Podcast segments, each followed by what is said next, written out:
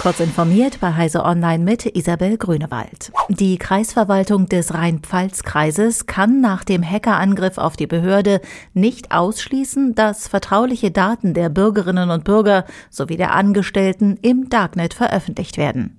Die Gruppe der Angreifer hat sich bei der Kreisverwaltung gemeldet, teilte Landrat Clemens Körner in Ludwigshafen mit. Dabei handelt es sich um eine hochprofessionelle und organisierte Gruppe, die aus Cyberangriffen ein Geschäftsmodell gemacht habe. Betroffen sind laut einem Bericht beim SWR alle 600 Computer der Verwaltung. Es könne Monate dauern, bis die volle Funktionsfähigkeit wiederhergestellt ist. Zum 1. November ist das EU-Gesetz über digitale Märkte, kurz DMA, in Kraft getreten.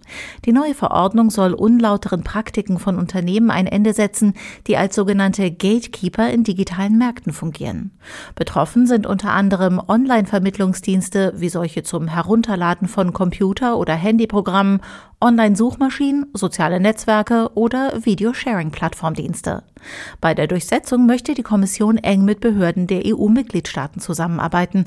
Außerdem kann sie Zwangsgelder und Geldbußen in Höhe von bis zu 10 Prozent des weltweiten Umsatzes eines Unternehmens verhängen, bei wiederholten Verstößen doppelt so viel.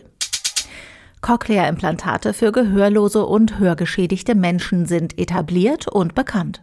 Warum aber gibt es kein vergleichbares Implantat, das seinen Trägern den Geruchssinn wiedergibt? An einer solchen Neuroprothese arbeiten Richard Costanzo und Daniel Coelho von der Virginia Commonwealth University. Die Idee dahinter? Ein Sensor detektiert Gerüche, kodiert ihn in elektrische Signale für einen externen, zum Beispiel an einem Brillenbügel angebrachten Transmitter. Dieser sendet die Signale an einen implantierten Stimulator, dessen elektrische Reize dann die Riechempfindungen auslösen. Ein internationales Forschungsteam hat den größten potenziell gefährlichen Asteroiden seit acht Jahren entdeckt. Das hat das US-Forschungszentrum NORLAB bekannt gemacht. Der Himmelskörper mit der Bezeichnung 2022 AP7 hat demnach einen Durchmesser von 1,5 Kilometern und umkreist die Sonne auf einem Orbit, der ihn eines Tages auch zur Erde führen kann. Aktuell stelle er aber keine Gefahr für die Erde dar.